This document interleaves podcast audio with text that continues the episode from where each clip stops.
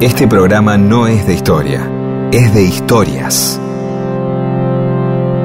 Historias para que no haya silencio, porque el silencio tiene demasiado prestigio. Y solo es bueno para dormir o para cuando no hay nada que decir. Mundo disperso. Historias de la vida y todo lo demás.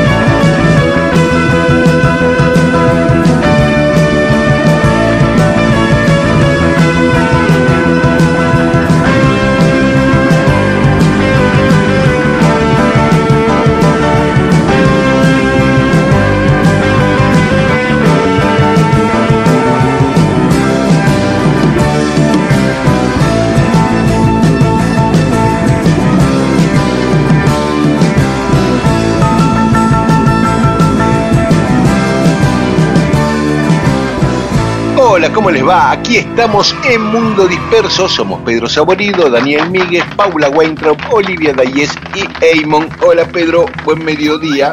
¿Qué tal? Bien, a- aclaremos, hay algunos mensajes con respecto a la fecha 24 de noviembre, la calle, si se sabe el origen. Claro, porque eh, la semana pasada cuando hablábamos de Bullar, que decíamos que hizo la bandera de Argentina en el fuerte de Monterrey, en California, había ocurrido un 24 de noviembre de 1818. Entonces, vos conjeturabas que seguramente la calle 24 de noviembre, acá en Capital, era en honor a ese, a ese hecho.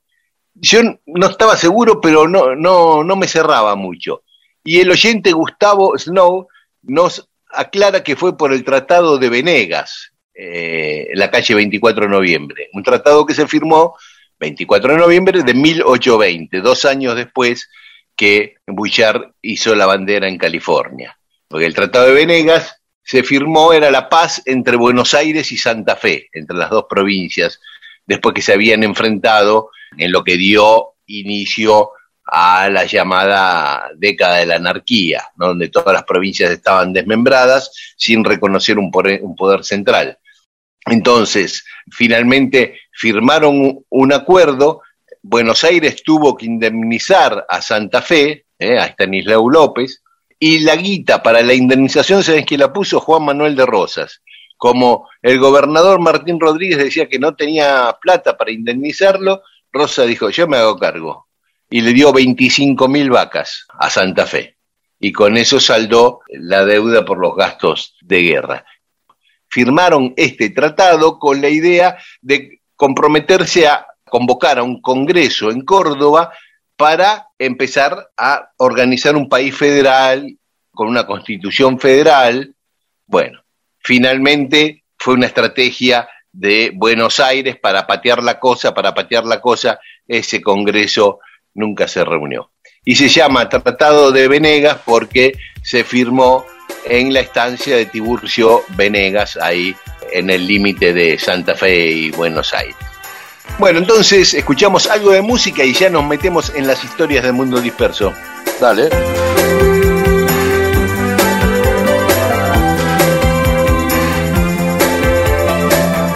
Mundo disperso. Toda una historia solo para que exista este programa.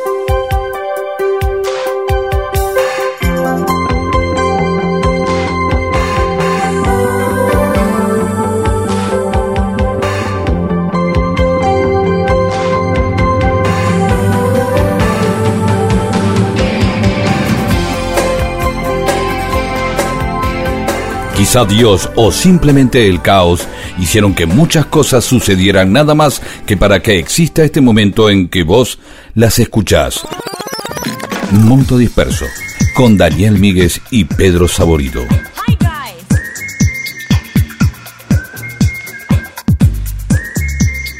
Y cosas que pasaron un día como hoy. En 1815, en Francia, Napoleón entra en París con 140.000 hombres, con lo que comienza el periodo de los 100 días. Esto era que Napoleón había estado preso en la isla de Elba y se había escapado de ahí con 600 tipos para llegar a París. Desembarca en la costa francesa y empieza a avanzar hacia París y en el camino se le iba sumando gente, se le iba sumando gente. Incluso hay historias de que el rey Luis XVIII mandaba ejércitos a enfrentarlo y los tipos cuando llegaban se pasaban al bando de Napoleón. Esto era por una defensa de las causas napoleónicas, obviamente, porque ya el tipo había sido, digamos, ya había sido emperador, ¿no? Claro, hasta el año anterior que lo habían derrocado y habían restaurado la monarquía, había asumido el hermano de Luis XVI, el que había sido guillotinado por la Revolución Francesa, y Napoleón quería recuperar el, el poder. La imagen de Napoleón era buena entre la gente y muchos no se mancaban la monarquía. Por eso es que fue, fue sumando gente. Es más, en un momento Napoleón hace empapelar París diciendo, gracias Luis, no me mandes más gente que ya tengo suficiente. Le, manda al rey. Lo sobra. Le mandaba ejércitos para enfrentarlo y se le pasaban al bando de Napoleón. Así que eh, llega con 600 tipos a la costa francesa y cuando llega a París ya son 140.000 los que tiene. Tremenda Además, campaña, ¿no? Sí. Tremendo, sí, aparte de ese episodio, lo usamos muchas veces o se usaba en una época para graficar en, en las carreras de periodismo eh, la posición de los medios, ¿no? Porque cuando desembarcó Napoleón en la costa, todos los medios en contra, el tirano desembarcó en la costa. Cuando ya iba a mitad de camino y con ya miles de tipos, Napoleón se acerca a París y cuando llega a París, el, el general emperador magnífico y sé yo, arribó a París, no fueron cambiando de posición los Siempre tipos. fue el gran, el gran, sí, sí, es verdad, siempre se usa ese ejemplo. Sí, es este el sí. caso, ¿no? Ese fue, fue, fue este episodio. Así que bueno, pero duró 100 días nada más, eh, porque todos los países europeos, Inglaterra, Alemania, temían que, Napoleón volviera a intentar una política exterior em- expansionista y le ganaron en Waterloo, la famosa batalla de Waterloo ahí en Bélgica, y chao, lo metieron preso y fue a parar a la isla de Santa Elena, donde quedó preso hasta que murió. Otra cosa que, pero un día podemos hablar específicamente de esto, ¿no? Hoy lo mencionamos porque era la efemérides, pero un día da para este tema, ¿eh? Por supuesto. En En nuestra sección 1850, algún día vamos a hablar. eso es. Y un 20 de marzo de 1852, Harriet Beecher Stowe, la escritora norteamericana, publica La cabaña del tío Tom. ah, mira vos, era- no sabía que lo había escrito una mina. Sí, era feminista y abolicionista, ¿no? Entonces ese libro fue de un gran impulso a, las ideas de abolir la esclavitud en Estados Unidos. Y en 1861 en Mendoza se produce el terremoto que destruye la ciudad de Mendoza por completo, casi no quedó una piedra en pie. Por eso es que no hay edificios de la época de la colonia ni de la primera mitad del siglo XIX en Mendoza, ¿no? Quedó todo destruido. En 1957, Suiza da el voto a la mujer.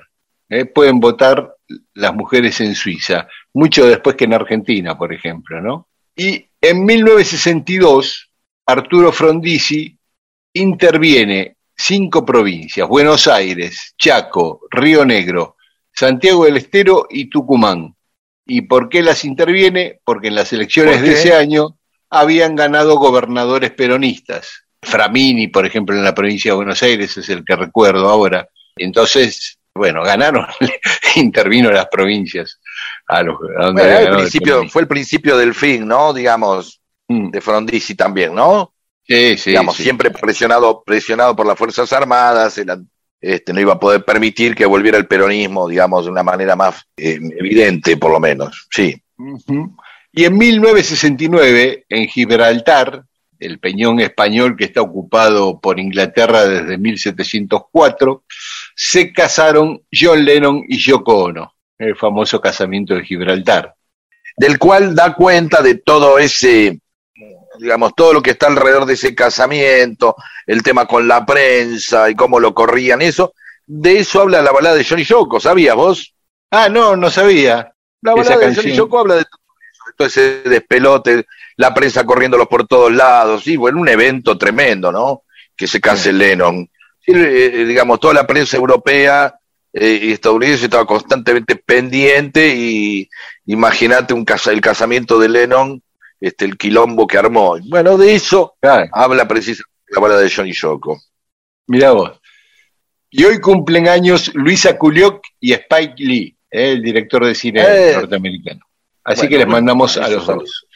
Ah, y sabés que hoy se festeja el Día Internacional de la Felicidad. Mira vos, no, la primera vez que sé de, de ese día, no sabía que había interna- Día Internacional de la, la gente feliz hoy, por, Claro, digamos, así que a todos los que son felices o a los que quieren ser felices también, o a los que tienen el, el anhelo de la felicidad, ¿y sabes por qué se festeja eso? Por eh, el derecho a la humanidad a ser feliz y a- instando a los gobiernos a que hagan la, la felicidad del pueblo, que trabajen para la eso. felicidad del pueblo, muy una idea muy peronista. Esta idea la tomó la ONU, esto lo decretó la ONU este día, pero lo tomaron de Bután, este país, viste, que está ahí en el Himalaya entre India y China, que en 1972, eh, ¿no? como que es el centro del budismo, Bután, eh, incorporó la idea de la parte del PBI, el Producto Bruto Interno, el Producto Bruto de la Felicidad también, como medir, además de la guita, cuando un pueblo es feliz, digamos, o cuando tiene condiciones de bienestar espiritual. Bueno, generalmente, generalmente la, idea de la felicidad en un país no se toma en cuenta, salvo salvo el peronismo por ahí habla de felicidad, pero si no siempre se habla de eficiencia, eh, de, un montón de cosas que están muy bien también, pero que no, no, no hablan directamente de que se puede decir, digamos, ser eficiente eh, no implica ser feliz, ¿no? Este más, Claro. eh, uno puede llegar a ser eficiente y gracias a ser, tratar de, de vivir este, cumpliendo ciertos niveles de eficiencia, este, alejarse totalmente de la felicidad. ¿Sí? De hecho, hay un montón de cosas que no son eficientes, como una fiesta, por ejemplo, siempre decimos eso, eh, y feliz, es, es absolutamente, bueno, eh, algo es lleno de, de felicidad, ¿no? Está muy bien esto, muy peronista, ¿verdad? Pocas veces eh, hablamos de la felicidad del pueblo. Parece como que estuviera muy lejana como para poder hablar, como que hay muchos quilombos antes, ¿sí? Siempre nos preocupa eh, un montón de temas antes que ver si somos felices o no. Este, está muy bien esto. Uno lo iba a tomar así medio a la chacota, pero está muy bien. Bueno, ¿y te parece que escuchemos entonces ya eh, la balada de Johnny Yoko, ya que me contaste, nos Obvio, contaste que o- estaba vinculado obvio. al casamiento? Un tema donde que lo hacen nada más que entre John y, y Ma- y Paul. Lograban medio los pedos, no estaban ni, ni Ringo ni George, que estaban de vacaciones, y justo se habían juntado y él dijo, hagamos este tema, así que todos los instrumentos acá los tocan McCartney y Lennon, nada más. Ah, mira. La batería la toca McCartney. Mira, Standing in the dockets of Hampton, trying to get to Holland or France. The man in the Mac said, You've gotta go back. You know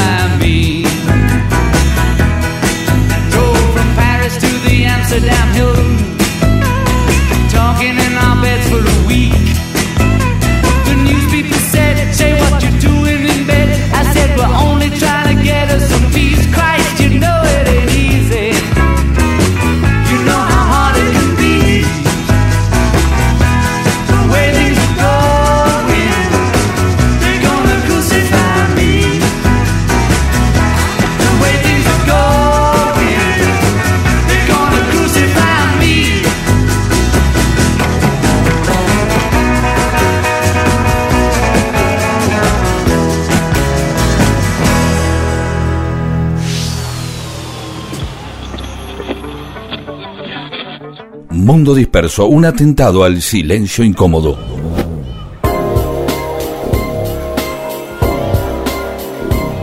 Y seguimos en Mundo Disperso. Pedro, la semana pasada vos hacías referencia a, a esos conocimientos que teníamos derivados de alguna cosa secundaria sin conocer la historia central, primero. Ponías como ejemplo el disco Las seis esposas de Enrique VIII de Rick Wayman, que conociste primero el disco antes de la historia. Y entonces, hoy vamos a hablar de las seis esposas de Enrique VIII. Enrique fue el rey que ejerció el poder más absoluto de todos los monarcas ingleses, no era súper autoritario, viste, el poder concentrado, era un tipo pelirrojo, grandote, deportista, timbero, también le gustaba escolasear, tocaba muchos instrumentos y le gustaba escribir, tenía esa parte artística, hablaba un montón de idiomas, como cinco o seis idiomas, y a la vez era muy mal educado y muy cruel, como ya vamos a ver, era muy cruel. Su mamá murió cuando él tenía 11 años y su papá era el rey Enrique VII. Y como bien dice Rey Weyman, tuvo seis esposas, tres Catalinas, dos Anas y una Juana. La primera fue Catalina de Aragón, que era la hija menor de los reyes católicos de España. ¿eh? Era la hija de Fernando y de Isabel. Pero Catalina se había casado con el hermano mayor de Enrique, porque Enrique VII buscó una alianza con España y casó a su hijo Arturo, que era el heredero en ese momento, con Catalina. Pero a los cinco meses de casado, Arturo murió por una infección, como moría mucha gente en aquel momento, porque faltaban cuatro siglos para inventar la penicilina. ¿Y qué hace Enrique VII? Le vuelve a proponer a los reyes de España que la hija se case con el otro hijo de él, con el hermano menor de Arturo, con Enrique VIII. Y los reyes de España agarraron viaje, pidieron una dispensa papal, porque ya estaba, había estado casada con el hermano, el papa los autoriza y se casan. Catalina era una mujer extremadamente culta, sabía de Ajá. todo y, y tenía un carácter muy fuerte. Enseguida se destacó y se convirtió en una persona muy popular, era como la Lady Di de aquel momento, ¿viste? Era recontra popular. Empezó a hacer programas de ayuda a los pobres, programas sociales, era mecenas de artistas, era amiga de grandes eruditos de la época como Tomás Moro o Erasmo de Rotterdam. Era una mina pesuti intelectualmente y con carácter y liderazgo, ¿no? Pero cuando llevaban ya 16 años de casados, Enrique se había enamorado de Ana Bolena. Esto sumado a que él quería tener un hijo varón y con Catalina no había tenido ningún hijo varón, empezó el tipo a maquinar a ver cómo podía anular el casamiento con Catalina para casarse con Ana Bolena. Entonces le pide al Papa, Clemente VII. Pero el Papa le dijo que no, que no, después de 16 años no había ningún motivo. Dice, no, no te la puedo dibujar, pero de ningún modo. Dice, no, no hay, no hay manera. Y mirá qué bravo que era Enrique VIII. ¿Sabes lo que hizo? Dijo, ah, sí, bueno, entonces yo ya no te reconozco como jefe de la iglesia en Inglaterra. Ahora el jefe de la iglesia en Inglaterra soy yo, no sos vos, papá, y yo me anulo el matrimonio con Catalina y me autorizo a casarme con Ana. Y así fue.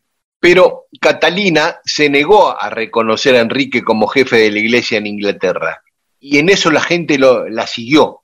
Tanto la siguió, mira, tan popular era que cuando ella murió eh, encerrada en un castillo, la gente estuvo meses vestida de luto por Catalina, como desafiando al rey, ¿no?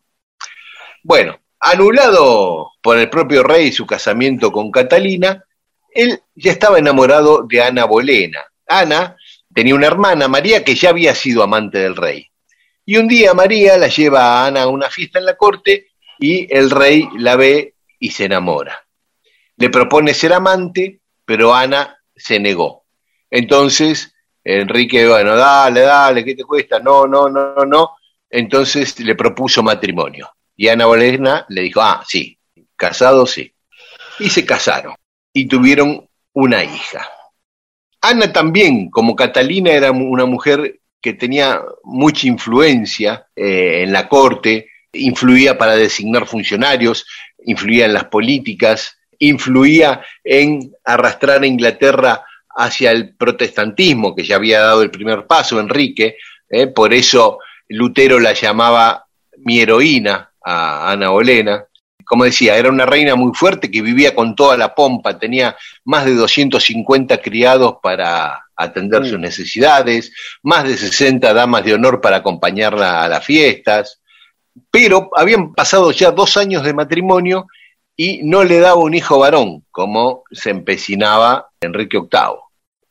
Un día Ana tuvo un aborto y Enrique empezó a creer que Ana estaba embrujada. Empezó con eso y a la vez le empezaron a llegar falsos rumores de que Ana tenía amantes. Eran totalmente falsos, pero Enrique lo creyó o le, le convino creerlo, andás a ver, y la acusó de infidelidad, incluso de incesto. Decía que uno de sus amantes era el hermano de Ana, Jorge Bolena. Tremendo. Así que, ¿qué hizo? A los amantes y a Ana los condenó a muerte. Fueron ejecutados el 17 de mayo de 1536 ahí en la Torre de Londres, está señalado el lugar exacto actualmente, en el lugar donde le cortaron la cabeza con una espada a Ana Bolena. Así llega la tercera esposa, Jane Seymour. Jane. ¿Que había sido amante también o no? Sí, exacto. También era como una lógica, ¿no? Como una. Claro, como se repite el patrón, ¿no? Si Sí. cada mina sabría, y, y ahí te quedan dos opciones. Una, suponer que vos vas a ser la que rompe el patrón, es decir, conmigo no va a tener otra amante, y la otra es, va a tener otra amante y yo me va a pasar a valores a mí también. Claro. Era como que estaban en el banco de suplentes, ¿no? Era. Yo Jane conozco era. un caso muy de, de una de una empresa, no, bueno, no lo voy a andar contando, pero que tuvo ese patrón creo que hasta dos con la secretaria, ¿entendés?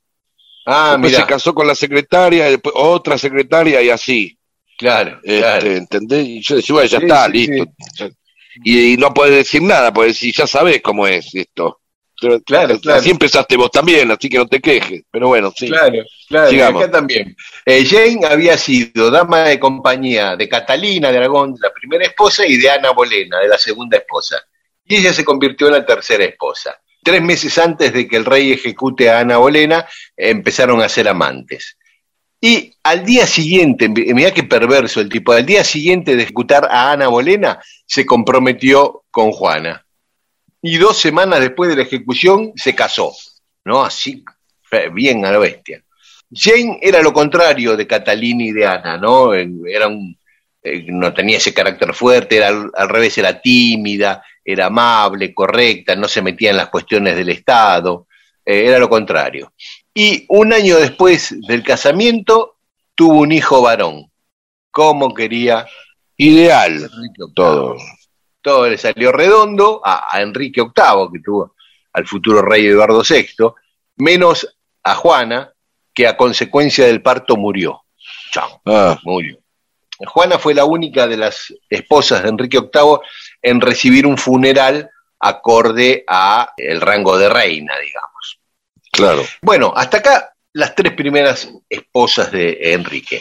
Escuchamos música y, y contamos la historia de las... Sí, y seguimos con esta historia de alguien que pasó a la historia, más allá de todo, precisamente por esta característica, por lo que pasó con sus esposas, ¿no? Es lo Sí. que lo hizo trascender de alguna manera, o Sí, quizás ha- haya hecho un montón de cosas buenas o malas, otras, pero precisamente esta cosa, este pensamiento constante, digamos, esta influencia de sus decisiones maritales, su pensa- de su pensamiento peniano, eh, es el- lo que finalmente este, lo hizo trascender. Bueno, a otra cosa, Sí. vamos. Ya no pasa el tiempo, al menos para mí. Ya tomé pastillas y sigo sin dormir. Miro los costados, nada en que amarrar. Ya no existen lazos, alguien hizo track, track, track. Todos los perfumes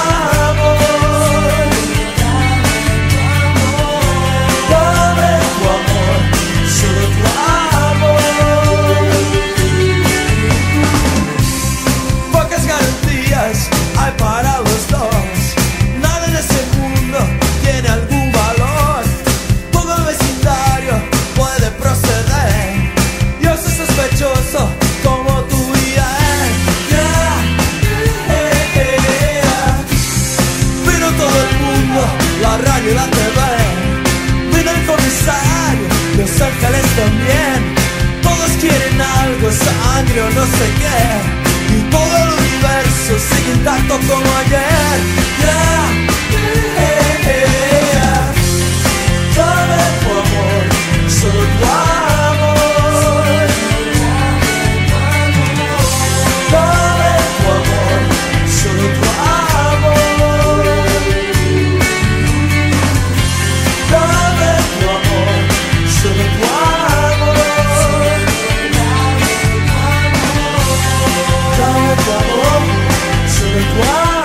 Seguí dispersándote con Mundo Disperso. Recalculando. Miles de historias que no le importan a nadie.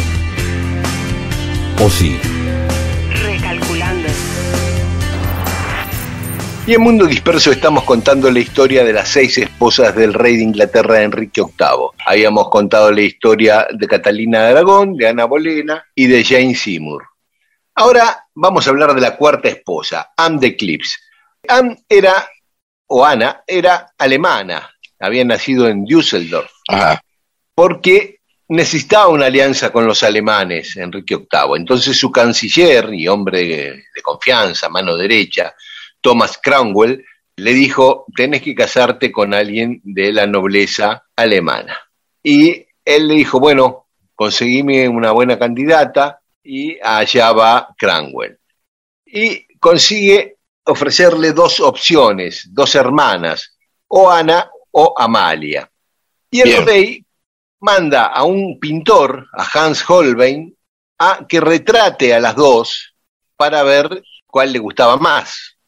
Que esos retratos actualmente uno está en el Louvre de París y el otro en el Museo Victoria de Alberto de Londres. Pero Cranwell, conociendo los gustos de Enrique, le pidió que las mejorara, que las cambiara, que quisiera otro dibujo más afín a los gustos estéticos respecto a las mujeres que tenía Enrique VIII. Y bueno, y este hace eso, le lleva los dos cuadros, el Hans, y él elige a Ana. Ana viaja a Inglaterra, a Rochester, y cuando Enrique va a su encuentro, la ve y se da cuenta que lo habían engañado, que esa chica no se parecía a la de la pintura. ¿no? Que el Photoshop que le había hecho Hans, este. Así que eh, él le dice a Cranwell, no, no me quiero casar con ella, trata de, de, vamos, no lo hagamos el matrimonio. No, le dice Cranwell, a esta altura es imposible volver atrás, tenés que casarte. Bueno, Enrique VIII a regañadientes se casa, pero enseguida se arrepiente, a los seis meses anuló el matrimonio con el argumento de que no se había consumado. Y además mandó a ejecutar a Cranwell por el engaño. Ah, Tremendo, ¿eh? y el pintor tipo- no sabemos, ¿no? No, el pintor no sabemos. Habrá rajado a tiempo, quizás. Sí, claro. Sí.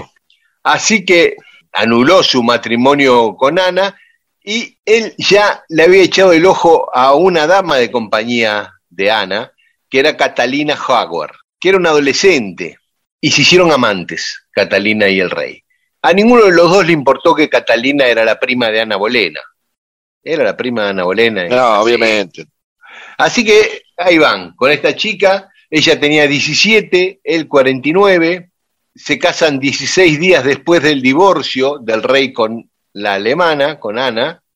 Encima, mirá qué, qué tipo retorcido que era Enrique VIII, que fija la fecha de su nuevo matrimonio para el mismo día que había ordenado ejecutar a Cranwell. O sea, se casa mientras le están cortando la cabeza a Cranwell. Uh. Eh, tremendo el tipo, ¿eh? Eh, algunos matan un lechón para el casamiento, este voy a matar un canciller. Está bien. Son- Este- maneras, sí. Sí, costumbre de los reyes. Bueno, Catalina tenía un problema, o tuvo un problema, que es que varias personas empezaron a chantajearla por romances que había tenido antes de conocer al rey, antes de sus 17 años. Y le llegaron esos rumores a Enrique VIII, distintos a los de Ana Bolena, porque lo de Ana Bolena era todo inventado, no había tenido ningún amante Ana Bolena, fue todo inventado. En el caso de Catalina sí había tenido un par de no, va, varios novios, pero dos de ellos sí comprobables a través de las cartas que encontraron, pero antes de conocer al rey. Aún así, Claro, el no, rey, me molestó. claro, viste, y aún así, ¿qué hizo Enrique VIII? A estos dos tipos los acusó de alta traición y los mandó a ejecutar. Los ahorcó, después les sacó las tripas, los castró, los descuartizó, los decapitó. Ah, Tremendo. Y sus cabezas las exhibió en picas en el puente de Londres, el famoso puente de Londres. uf. Y a Catalina la metió presa, pero dos Y, meses de- después... y dejaron de ponerla en toda Inglaterra, pues después de eso, decir, ¿qué sé yo a este tipo que le puede pasar? ¿No? claro, Nadie- claro. nadie, Mirá si eh, me pongo de novia con yo, esta, eh, después nos peleamos y se pone de novia con el rey. Y termino, eh, termino castrado y, y con mis testículos exhibidos dentro de una jaula, o qué sé yo, ¿no? Claro, claro, se Tremendo, acabó el sí. sexo en, en Inglaterra, claro. Y bueno, dos meses después de que ejecutaron a estos dos tipos, también la decapitaron a Catalina. Apenas tenía ah, 18 años Catalina.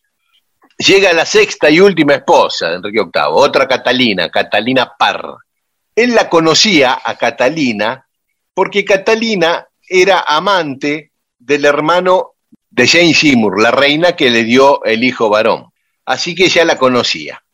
Y un día, ella, Catalina Parr, le fue a pedir clemencia al rey porque estaban por ejecutar a una amiga de ella por adulterio y le fue a pedir que no la maten. Y el rey le dijo que sí, pero que a cambio se casase con ella. Y la mina, entre que le maten a la amiga y casarse con el rey, dijo, "Ah, me caso con el rey. Y ahí fue Más allá de los antecedentes, ¿no? Fue cruzando los dedos, ¿no? Prendiendo velas Claro. para casarse con el rey, ¿no? Sí. Pero esta tuvo más suerte porque el rey murió antes que ella. ¿eh? Y era hora.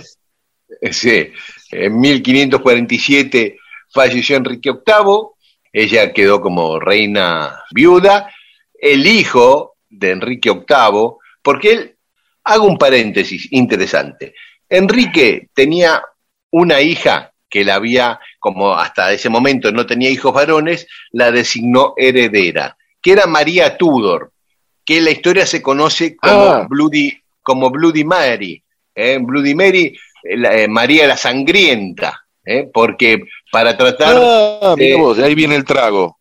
Exacto, porque en un par de días, para tratar de restaurar el catolicismo en Inglaterra, liquidó 263 eh, obispos y, y grandes personalidades de la religión protestante. Así que por eso le decían María la Sangrienta. Pero esta María iba a ser la reina hasta que nace el hijo varón, que fue después Eduardo VI. ¿Y qué hizo Catalina Parr cuando quedó viuda? Le pidió a Eduardo VI autorización para casarse con su viejo amante, con Thomas Seymour, ¿eh? el, el- el hermano de la madre de Eduardo, digamos, el tío de Eduardo. Y Claro. el bueno de Eduardo la autorizó y ella se casó. O sea que fue la reina de Inglaterra en la historia, Catalina Parr, que tuvo más matrimonios. Porque antes de casarse con Enrique ya se había enviudado dos veces, tenía dos matrimonios. Enrique fue el tercero y después se casó por cuarta vez. Bueno, estas fueron las seis esposas de Enrique VIII, como bien cuenta Rick Wayman en su disco.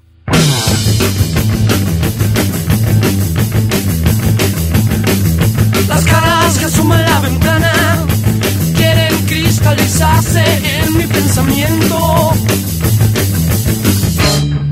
en forma alucinatoria. En forma alucinatoria.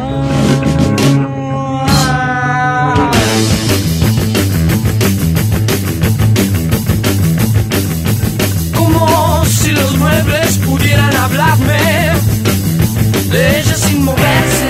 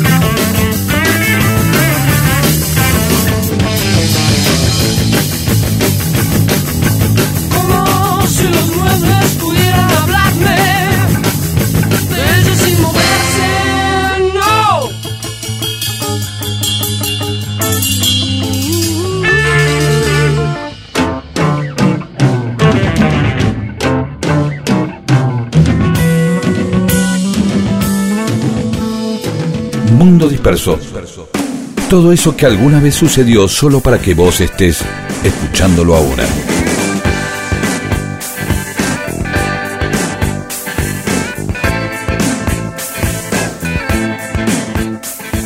Y estamos en Mundo Disperso, Pedro.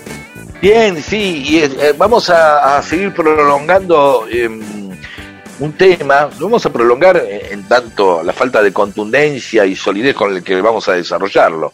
Dijimos que eh, hablábamos del túnel subfluvial de Paraná y Santa Fe, fui hace poco a dar una charla a Paraná y ahí me contaron la historia, que tenía que ver con las hipótesis y conflicto con Brasil y con, y con Uruguay, sí, pero sobre todo con Brasil. Esto de lo que nos quiero que nos desasnen los oyentes. Porque la idea es que en el año 61 el gobernador, el gobernador democrático eh, de Entre Ríos y el de Santa Fe, ¿sí? los, bueno, democrático más o menos porque estaba el peronismo proscripto, así que vamos a ponerle Sí. semidemocrático, deciden hacer, eh, unir la ciudad de Paraná y Santa Fe, de- digamos, a través de una ruta, pero resulta que según las hipótesis de conflicto, o esta es la parte poco detallada que tenemos, eh, que se planteaban con eh, Brasil, no había desarrollo de puentes en Entre Ríos y en la Mesopotamia, precisamente por esto. Esto es lo que la parte media dudosa que tenemos en la cabeza, ¿de acuerdo? ¿Sí? Ah, Entonces, ¿qué? ahí viene. Entonces, lo, lo- que no se podían hacer puentes directamente. El Estado Nacional no te hacía un puente. Y como los espejos de agua son del Estado Nacional, si vos tenés que hacer un puente, tenés que hablar con el Estado Nacional, Ah. ¿sí? El río, mira. ahí algo se tiene que meter.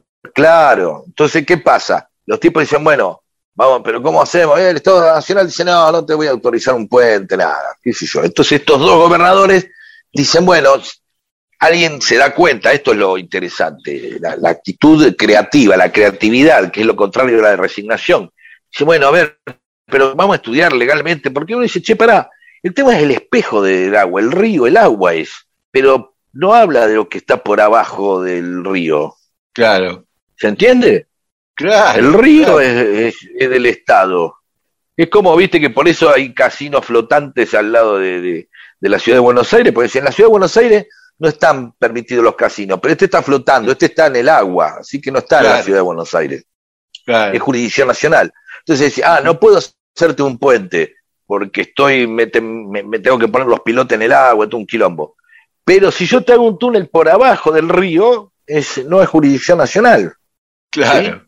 Y ahí es como sale la idea precisamente de este túnel.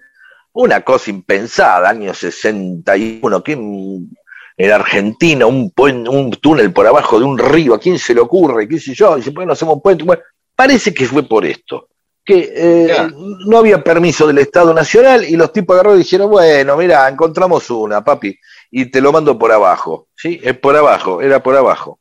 Y así, y hoy por por eso se llama el, el túnel subfluvial se llama eh, Uranga Silvestre Begni o Silvestre Begni Uranga, porque recuerda a los dos gobernadores que en un acto de federalismo, es decir, más allá de lo que pudiera disponer la centralidad eh, nacional, los tipos dicen, bueno, esto es bueno para el desarrollo de nuestras provincias. Y agarran los tipos y dicen, bueno, vamos a hacer el túnel subfluvial.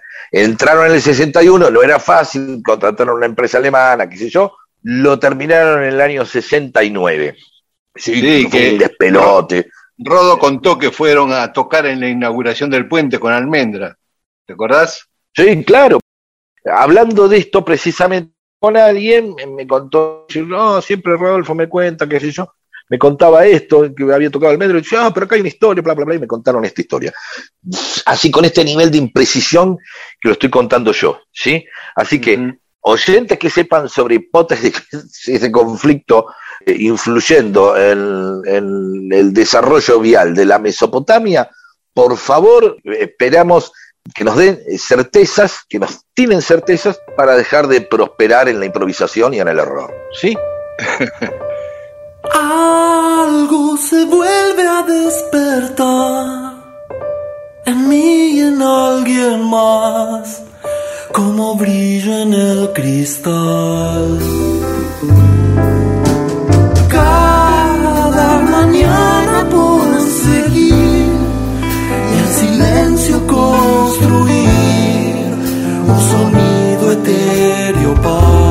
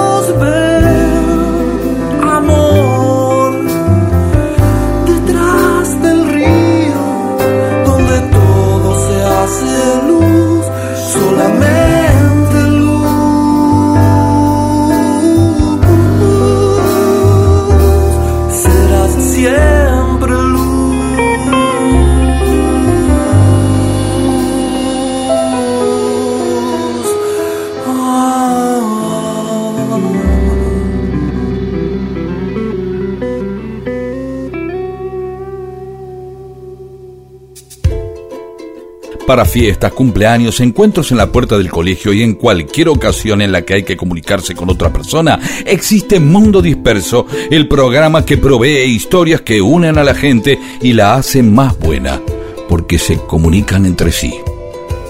Y ahí charlan y se hacen amigas.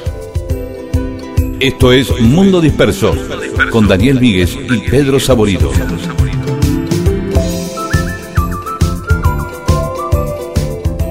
Y en Mundo Disperso, mensajes de los oyentes que nos escribieron a Facebook, a Mundo Disperso, o a Twitter e Instagram, a arroba Mundo Disperso AM. Charlie Alonso nos propone investigar eh, la rivalidad entre las suelas Febo y Vibram. Siempre Ah. hay como rivalidad, ¿no? Bagley, Sí. Terrabus y esas cosas que veníamos hablando, Coca-Cola, Pepsi, Ford Chevrolet, Sí. qué sé yo. Eh, y que tiene una historia eh, familiar, porque su padre era un gran vendedor de suelas Febo y em, que tenía un gran sistema de ventas y gracias a eso eh, desplazó a, a Vibram, ¿sí? Y después lo quiso contratar Vibram al Ah, papá. mira. Sí, Es una gran historia familiar, dice, eh, bueno, eh, vamos a ver si investigamos un poco la- la- las historias de la marca, que dentro de que vi- vivimos en el capitalismo, este, no podemos dejar eh, de entender que las marcas forman parte de nuestras vidas, ¿sí? Tal cual. Sí, sí, Este, uno puede ser hincha de Ford o de Chevrolet y dice, ¿cómo vas a ser? Yo no- y de pronto alguien te dice, yo soy hincha de Panasonic y yo soy hincha de BGH. O sea, no es lo mismo que se agarran a patadas los de BGH contra los de con aires acondicionados de otras marcas, pero eh, me refiero a esta cosa de que uno se familiariza y termina este, siendo fiel a una marca. Bueno, es lo que buscan, ¿no? Y termina, Sí, eso sí. forma parte de tu vida, qué sé yo. Pero más allá del enfrentamiento, digo, la, ya vamos a hablar un día del videoclip de la montaña del flaco Espineta, que tiene una referencia a eso, ¿sí? A Ah. una alegría a partir de un objeto y de una marca, ¿sí? Félix Requejo eh, habla de Get Back, sí, pero que dice que es muy linda, pero también eh, recomienda Paul McCartney 321, una excelente serie documental. eh, dice que tienen momentos muy emotivos para verlo, sobre todo el, el capítulo 3. Miguel desde Chilecito, por fin, lo, lo acompañamos mientras eh, hace eh, el asado y propone como tema, que él dice que va a escribir y nosotros podemos charlar algo sobre eso, la soledad del asador, ¿no? que todos charlan, beben como cosacos y el tipo está asando. ¿sí? Eh, aunque es cierto que se come la mejor parte, no sé si el, Ah, claro. el asador se come la mejor parte o prefiere la vanidad de lucirse y en, en realidad se come las peores partes. Ah, también, dos- también depende dos- del ego del, son dos del- cosas. del asador. de la vanidad. El ego puede ser que también eh, implique que, por el- que se quiera comer lo mejor, digamos. La vanidad implica que por ahí prefiera que hablen bien de él, haga él comerse las mejores partes del asado. No sé si me explico. Sí, sí. Sí, sí, que el claro. aplauso Entonces- para el asador sea más fuerte. Sí, claro, yo que y, y ni come el tipo por ahí, o quizás es hasta vegetariano, o se comió algo en otro lado, este antes. Osvaldo Marrero, desde Gleu, escuchando el programa a todo volumen, dice que eh, eh, de esa manera lo escucha él y lo escuchan los vecinos. Eh, Susana Figini eh, habla de las seis esposas de Enrique VIII, justamente, me hizo, dice, gracias al disco investigó la historia de, de estas mujeres, sí, el, el disco de Ricky Wayman, ¿no? Y Omar Estrada, hablando de la hipótesis de conflicto, de la que también seguimos hablando en este programa, habla de otras hipótesis de conflicto entre los barrios, ¿no? Claypole y Dolorione, y San Francisco Solano, etcétera, etcétera. Eh, sí, rivalidad hay en todos lados, donde hay identidad y rivalidad. Es muy difícil que una localidad no tenga rivalidad. Eh, yo viajo mucho, de vez en cuando en algunos lugares te dicen, no, acá estamos bien con todo, y de pronto indagás, indagás, y al- a alguien odian, y si no, odian a los porteños, ¿sí? Que es Claro, un clásico. Eh, entonces siempre hay un problema con los porteños. Vanessa Colliet dice que el domingo pasado se despertó emocionada porque era la primera vez que nos iba a escuchar en vivo. Nos venía escuchando los programas grabados, dice uno mejor que el otro, son una gran compañía. Bla, bla. Estoy viviendo en Paraná, pero soy nacida en Cañada de Gómez. Siempre que me preguntan de dónde soy, di- digo de Cañada de Gómez y me dicen, ah, el pueblo de Mirta Legrand. Al principio los miraba desconcertada, después me fui dando cuenta de que la confusión de Cañada de Gómez con Villa Cañas es más habitual de lo que yo creía. Eh, sí, claro. Y eh, ¿sabés qué? Aparte, Vanessa, dentro de muy poquito vamos a contar una historia que ocurrió en Cañada de Gómez. Una historia singular de nuestra historia. Jorge Lobosco, Sí, Sí, dice, se quedó pensando en el primer marido de Matajari, que la consiguió poniendo un aviso en el diario, y dice, ¿cómo sería hoy conseguir novias o novios según el perfil de los diarios donde lo publique? Si es de La Nación, si es de Página 12, si es de Diario Ah, pero Popular. No te quepa la menor duda que, que parte de... En un momento, mira, no sé si se había corrido la bola eh, de que había un Tinder kirchnerista o algo así, o por lo menos, es decir, la segmentación según, eh, por ejemplo, las inquietudes políticas, ¿no? Claro. Eh, en un momento hubo taxistas kirchneristas, ¿sí? Una red de, en Facebook de taxistas cucas, como para que el tipo, el cuca que necesitaba viajar en taxi, no tendría que fumarse a un tipo escuchando este, a Babi Checopar, por ejemplo. Entonces, ya va tranquilo y sabe que no se va a poner a hablar, no va a escuchar cosas con las que no está de acuerdo y que puede ponerse pesados y molestos, ¿no? Eh, Claro, claro. Así que supongo que uno también, a buscar una chica o un chico en algún medio, bueno, ya sabe que la nación va a encontrar determinadas cosas, eh, en crónica otras y así sucesivamente. Tal cual. Alejo y Olga desde San Salvador en Entre Ríos dice que en esa ciudad donde viven eh, vivió y la fundó, no solo vivió, sino que la fundó el coronel Francisco Malarín, a quien nosotros nombramos, dice, en programas pasados hablando de Julio Argentino Roca y sus campañas al desierto. Claro, Malarín fue uno de los militares de Roca. Dice que aún está en pie la casa de, de Malarín. Viviana dice, son un soplo de aire fresco entre tanta tristeza. Y ahora se nos fue Rosín. Sí, Gerardo Rosín murió hace poquito, pobre. Gaby Roldán. Qué interpelación reconocer el nivel cultural en producciones y hechos históricos o no que desentrañan lógicas relacionales identitarias. Pensamiento lateral, Monami Peter. Abrazos a los dos desde Misiones. Gracias, Gaby. Gracias, querida.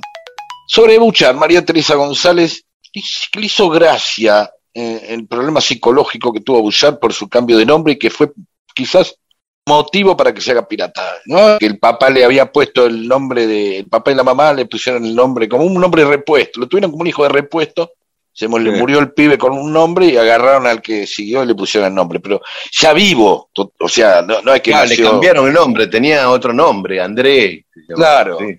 Ah. Sí, nos gusta más el otro, dicen. Le dice Ciento, y el tipo ahí se hizo pirata. Cristian Siminelli, una duda. ¿La bandera de Nicaragua no está inspirada en la bandera argentina por el paso de Bouchard? Es algo que más de una vez escuché. Sí, eh, yo no sé si por Bullard, no solo la de Nicaragua, el resto también, la de Guatemala, la de El Salvador, la de Honduras, todas son celestes, blancas y celestes, que era la bandera de la Unión Centroamericana, de, países centroamericanos que integraban todos estos países. Ahora, esa Unión Centroamericana tomó la bandera de las Provincias Unidas del Río de la Plata, de la Argentina. Así que esas banderas derivan indirectamente de la Argentina. Ahora no sé si es por Buchar, eso no, no lo pude chequear.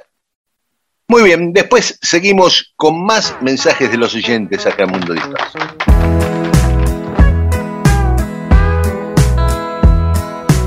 Viajo todo el tiempo a muchos lados. Viajo sin saber a dónde voy. No sé bien dónde queda mi casa. No sé cómo estoy si no me voy. Parece que las cosas no cambiaron. Voy camino sin mirar atrás. Camino lejos de los miedos. Te perdono si me perdonas. ¿A dónde va a parar lo que no te di? Me voy para olvidar todo lo que perdí. ¿A dónde va a parar esta sensación? ¿A dónde van las luces de neón? Uno ríe a su manera.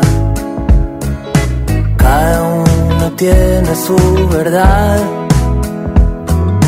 Con el tiempo curan las heridas. las mentiras pierden al final. Sé que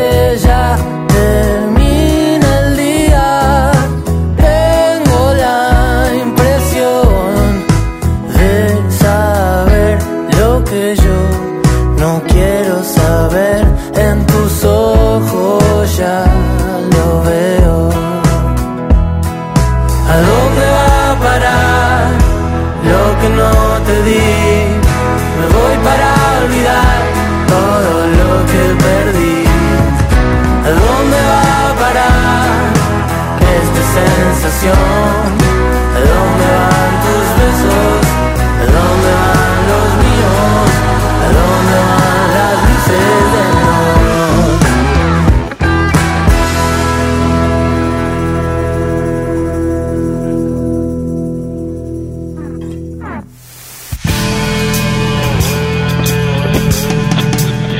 Si las cosas ocurren o ocurrieron y vos no lo sabés, entonces para vos no existen.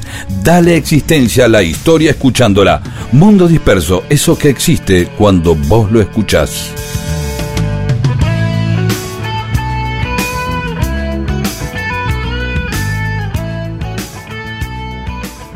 El año pasado, Leonardo Smielarczyk, uno de nuestros oyentes, nos comentaba que en Central Park estaba el monumento a San Martín y quería, y se preguntaba cómo llegó ahí. Entonces estuvimos indagando un poquito y descubrimos que llegó ahí en el año 1950, cuando se cumplía el centenario de la muerte de San Martín, y lo donó Perón, el gobierno peronista, en 1950 le dona a la ciudad de Nueva York este monumento de San Martín, que es una réplica del que está en Buenos Aires en la Plaza San Martín. Así que ahí los neoyorquinos lo instalaron en el Central Park, en una zona donde se cruza con el Central Park la Avenida de las Américas, o sea, simbólicamente lo pusieron ahí y con una trilogía de estatuas, porque no solo está la de San Martín, sino también la de Bolívar y la del cubano José Martí. Están las tres estatuas en esa zona. Y un detalle, en Mi Pobre Angelito 2 aparece la estatua de San Martín en la película. ¿Vos sabías? No, no, no la vi. Ah, ahí aparece la estatua de San Martín. ¿Y por qué?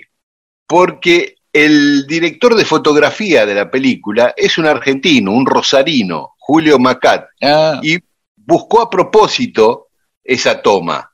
Y él cuenta que estaban eh, por en el Central Park, por la Sexta Avenida, y vio la estatua. Entonces ubicó la grúa que lleva la cámara bien alta, en un agujero entre las ramas, eh, e hizo que el chico se parara justo, ¿no? Macaulay Culkin se parara justo en un lugar donde parecía que el dedo índice de San Martín lo estuviera guiando, ¿no? Porque él se tenía que escapar del parque, el nene. ah, Así como que, la estatua le estaba marcando por dónde irse, como, Exactamente. como una cuestión.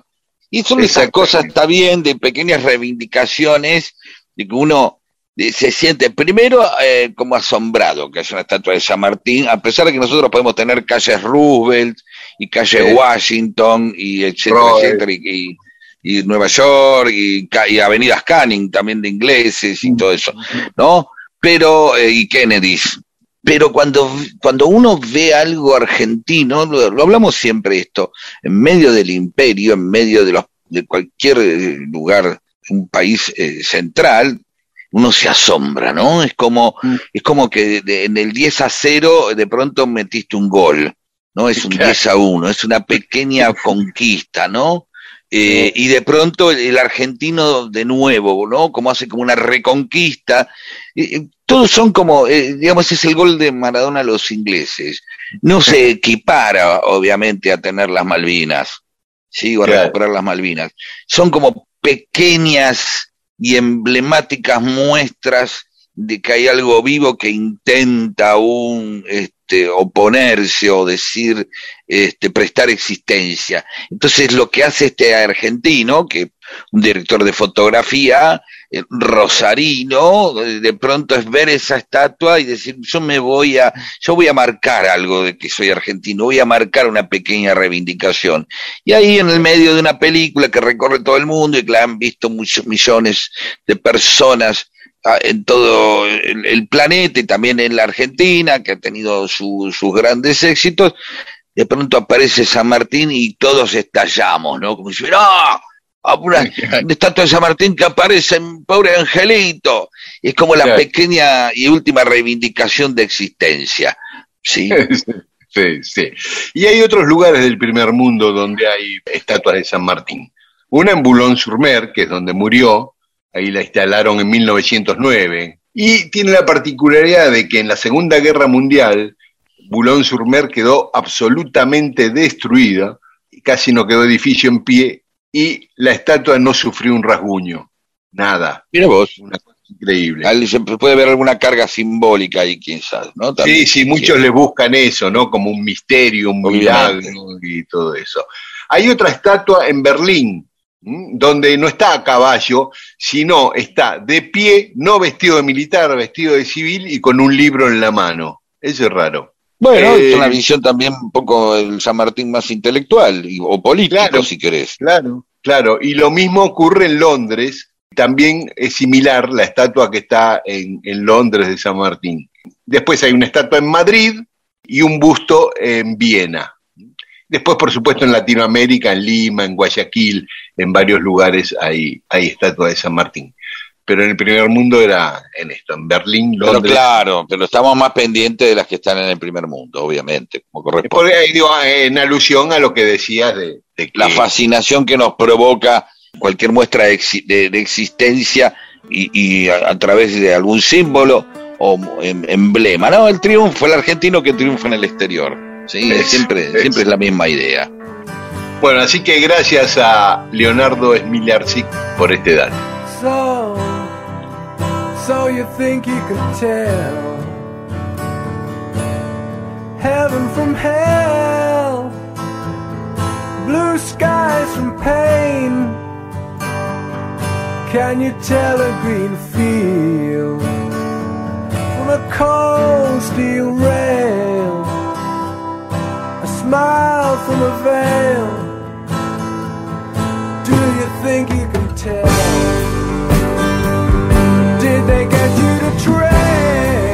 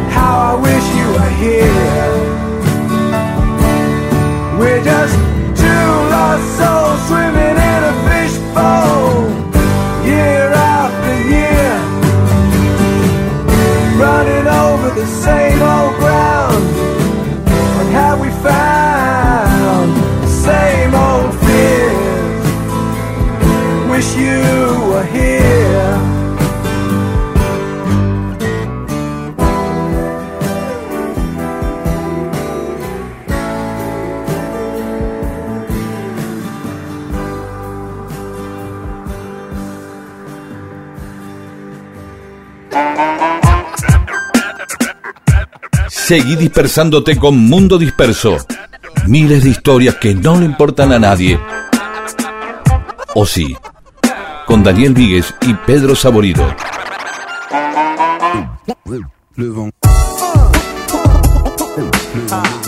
Y en Mundo Disperso tenemos más mensajes de los oyentes.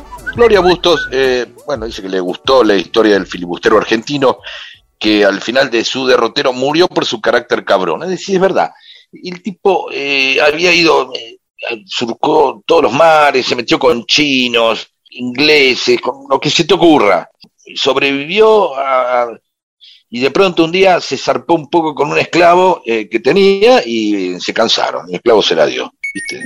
Fermut, Andrés, mi hijo, siempre dice que los tres únicos marinos nuestros que valieron la pena nacieron en el extranjero, Brown, Bouchard y Liniers.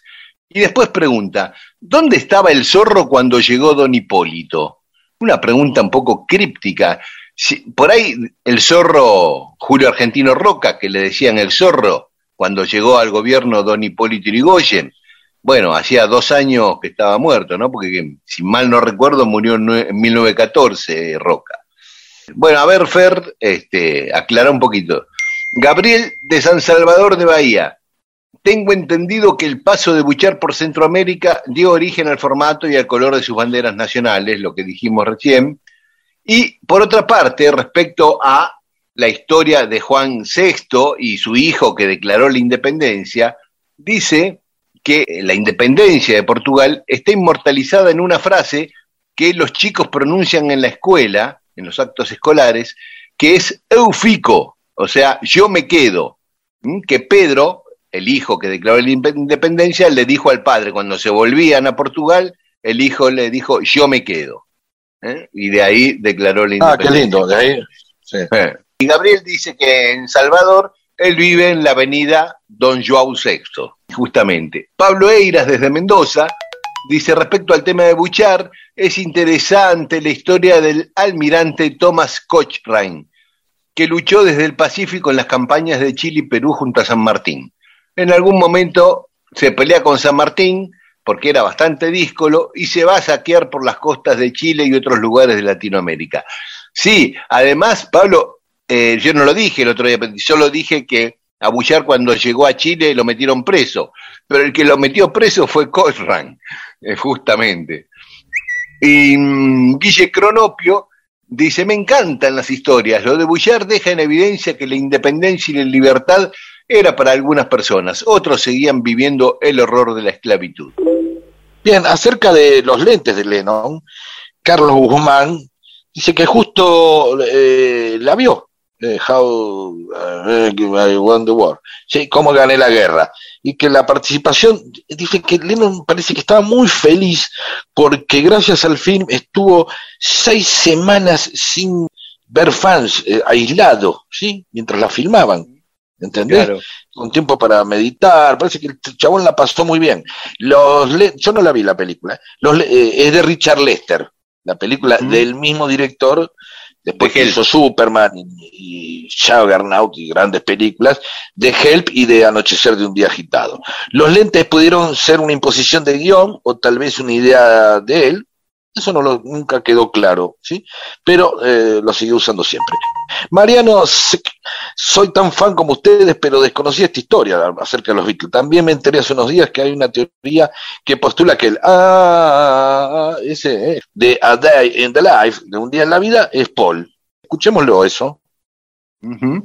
And somebody spoke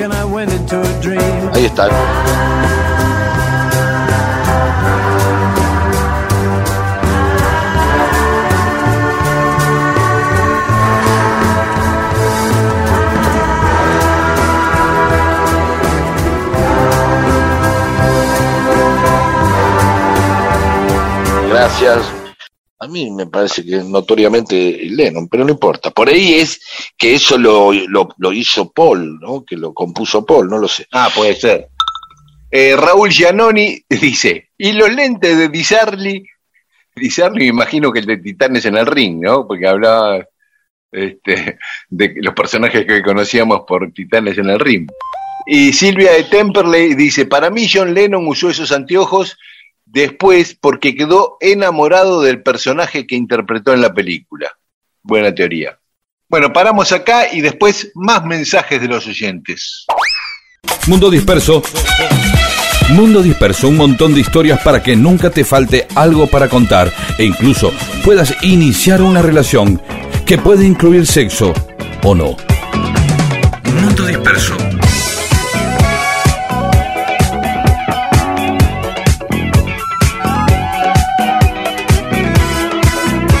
Y acá estamos en Mundo Disperso, Pedro. Sí, eh, Borges y Bioy Casares siempre hablaban del arte de la injuria, ¿no? Que el insulto, la injuria podía llegar a tener formas artísticas. Pero también hay formas artísticas eh, de agredirse que llevaron a cabo muchos eh, músicos casi en batallas mediáticas, no mediáticas, sino a través de sus canciones, se agredían, es decir, se contestaban a través de canciones. Los. Beatles, por ejemplo, de los que siempre hablamos mucho, hay infinidad de, de datos, sobre todo después de la separación, sobre contestaciones y, y fotos de una de, de la portada de un disco parodiada en, en- en la tapa de otro y los, tres que se sienten agredidos por McCartney, después Lennon y Yoko, que bueno, de todo, ¿sí? Pero vamos específicamente a un caso de cómo una injuria, mejor dicho, la contestación de una, de una injuria, se pueden convertir en canciones. Decía, así, los tipos hacían tantas canciones que de pronto también podían usar las canciones como para andar mandando, mandándose mensajes, Claro. ¿sí? contestándose en público a través de la música. Entonces vamos a hablar de una canción muy famosa de Paul McCartney que se llama Silly Love Songs, o sea, tontas canciones de amor. ¿Sí? ¿Te suena? No, así no la tengo inmediatamente en la cabeza. Bueno, la vas a poner ahí, vas a escucharla y vas a ver si es del año 76 y tiene una particularidad. Es eh, una canción que de alguna manera le contesta a Lennon. Lennon había dicho que McCartney estaba todo el tiempo, él y sus tontas canciones de amor. Entonces se le ocurre hacer un tema que se llama precisamente Tontas canciones de amor. Y incluso en la letra parece hasta que lo gasta, ¿no? Porque dice, bueno, qué sé yo, no puedo evitar esto, eh, el mundo necesita más canciones así, qué sé yo, no puedo evitar, acá voy de nuevo. Y canta una, una melodía muy facilonga que todo el tiempo dice, oh, love you, ¿sí? Dice, yo te Sí. amo, yo te amo, yo te amo. Que muchos dicen que es casi como que se la canta Lennon, ¿no? Como diciendo, así que te parece que hago canciones tontas de amor, te voy a cantar una voz que dice I love you. Y, eh, y, ah, y tiene una particularidad, la canción es la primera que McCartney eh, se introduce en el mundo de, de la música disco. Sí, Ah. sí, ahora la vamos a escuchar, el bajo un poco adelante, las violinadas que vos vas a escuchar, es estos violines de, típico estas orquestaciones de, de, de música disco, es- después Rod Stewart se mete también, los Stone también se meten y eso, to- todos los, los chabones de los set- 60 y 70 que dicen, bueno, se está viniendo algo, tenemos que mojar ahí, y se adaptan un poco y, y algo hacen. No solamente esta canción que le contesta a Lennon eh, habla de, de- eh, se, se, se pone como una canción tonta de amor, sino que encima es número uno en, en Estados Unidos, ¿sí? Y número dos en Inglaterra. Y eh, parece, y según no sé qué, qué ranking, es una de las eh, 100 mejores canciones de la música, del rock, de la, la música pop, bla, bla, bla, bla. Así que, mira vos, ¿sí? Como una cosa que termina siendo, cómo, cómo artísticamente vos podés aprovechar algo que tenés que hacer, una, una, una pulsión de contestarle a alguien, a algo, y la convertís en arte, y en este caso en un éxito, en un hit. No solamente le contestó a Lennon con una canción, sino que encima le contestó con un hit. ¿Sí? Así es McCartney. ¿eh? No, no, no siempre el malo era Lennon, nada más. Este también tenía lo suyo. Eh, vamos a escucharla, por favor. Dale, dale. Y vas a ver Vamos. que la vas a reconocer, un Beatle maníaco como vos. Sí, a mí no Sí, es la que más me gustan de McCartney, eh, sinceramente, pero bueno, ahí va. Vamos.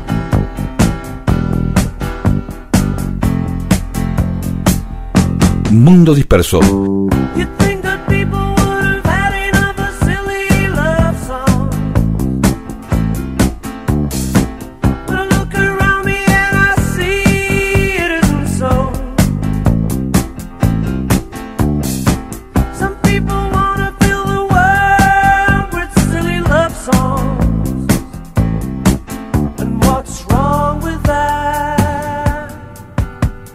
I life.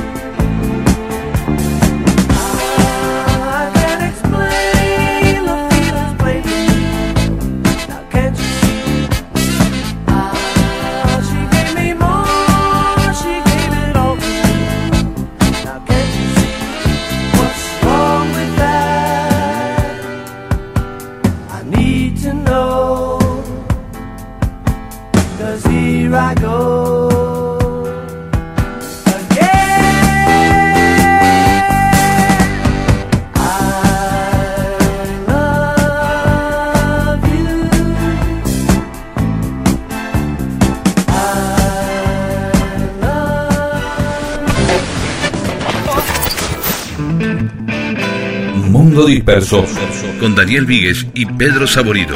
Todo lo que sucedió en la historia solo para que vos te entretengas un domingo a la mañana.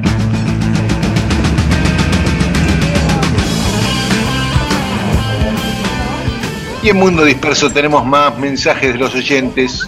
Oscar de Florida, un día se enteró de dónde viene eso de yerba no hay. ¿Ustedes saben el Ah. origen? Supongo de esa frase que che, ¿qué hacemos? ¿Tomamos mate o cogemos? Y, y uno dice, yerba no hay, ¿no? Ese es el diálogo. No, pero que nos la cuente, sería maravilloso, ¿sí? Eh, y que se, se conoce el orden de las seis esposas de Enrique VIII por el disco, no porque haya leído historia. Y al ver la serie sobre Enrique VIII, estaba siempre ubicado en el tiempo, gracias a saber lo del disco y eso. Sabía Ajá. dónde, qué parte estaba Claro. las esposas. Claro, la vida de Enrique VIII está narrada a partir de sus esposas. ese es. David Selly, el titán Ararat, de Titanes en el Rit, eh, donde uno se enteró que Ararat era un monte después, primero conoció Claro. a Ararat, tenía una carnicería en Barracas con fotos de sus tiempos de luchador. Dice que lo descubrió en 1990 cuando todavía era carnívoro él. ¿no? Eh, Sí. Ararat, seguro que no. Y Mónica Mamá Inti dice que Villavicencio, mucho tiempo después, este, se enteró que era una localidad de Mendoza. Siempre para ella fue agua mineral con gas. Diego Rufineto, juro que pude ver a Majul tirándose soda en el ojete. Ma- Maya Pietrangeli, me sigo riendo con la imagen de Majul poniéndose soda. Y además de- el placer de escucharlo, qué música que ponen. Bueno, le gusta la música a Maya. Eh, y Palero Vichy Virginia dice, mira esto qué interesante, Pedro, dice, soy profe de música para niñas y niños desde hace muchos años. Siempre me sorprendo que desde muy chiquito los chicos reconozcan los primeros compases de Para Elisa o el refrán de la novena de Beethoven. En los años 2000, cuando les preguntaba si sabían quién era Beethoven, respondían un perro, por una película muy famosa en la que la Claro. protagonista era una niña que tocaba el piano y tenía un perro que se llamaba Beethoven. Sí, sí, sí, me acuerdo de esa película. Bueno, y además de estos comentarios que hemos hecho sobre algunos, algunos de los mensajes, vamos a saludar a Lorena del Valle Ruiz, de Pico Truncado Santa Cruz, a Javier Pregoni, el cartero desde Carolina del Norte, a Mariana Pacheco, a Benito Baroni, Ramiro Huarte desde el Bolsón, Betty Vázquez, Hugo Trossoli, eh, Oscar Eleuterio Sagaceta desde Neuquén, Miriam Amari, Rosario Martínez, Pablo Galvani desde Luján de Cuyo, Hugo Vigiano y María Elena García. Y yo saludo a Sergio Casinari, a Rodrigo Javier Flores, a Moni González, Fabián Tejeda, Jorge Marn, Juan Soto, Adriana Barbela, Mónica Santos, Oldemar Elizalde, a Jorge Alducín, desde Ayacucho, que nos pide si podemos pasar una canción de The Who.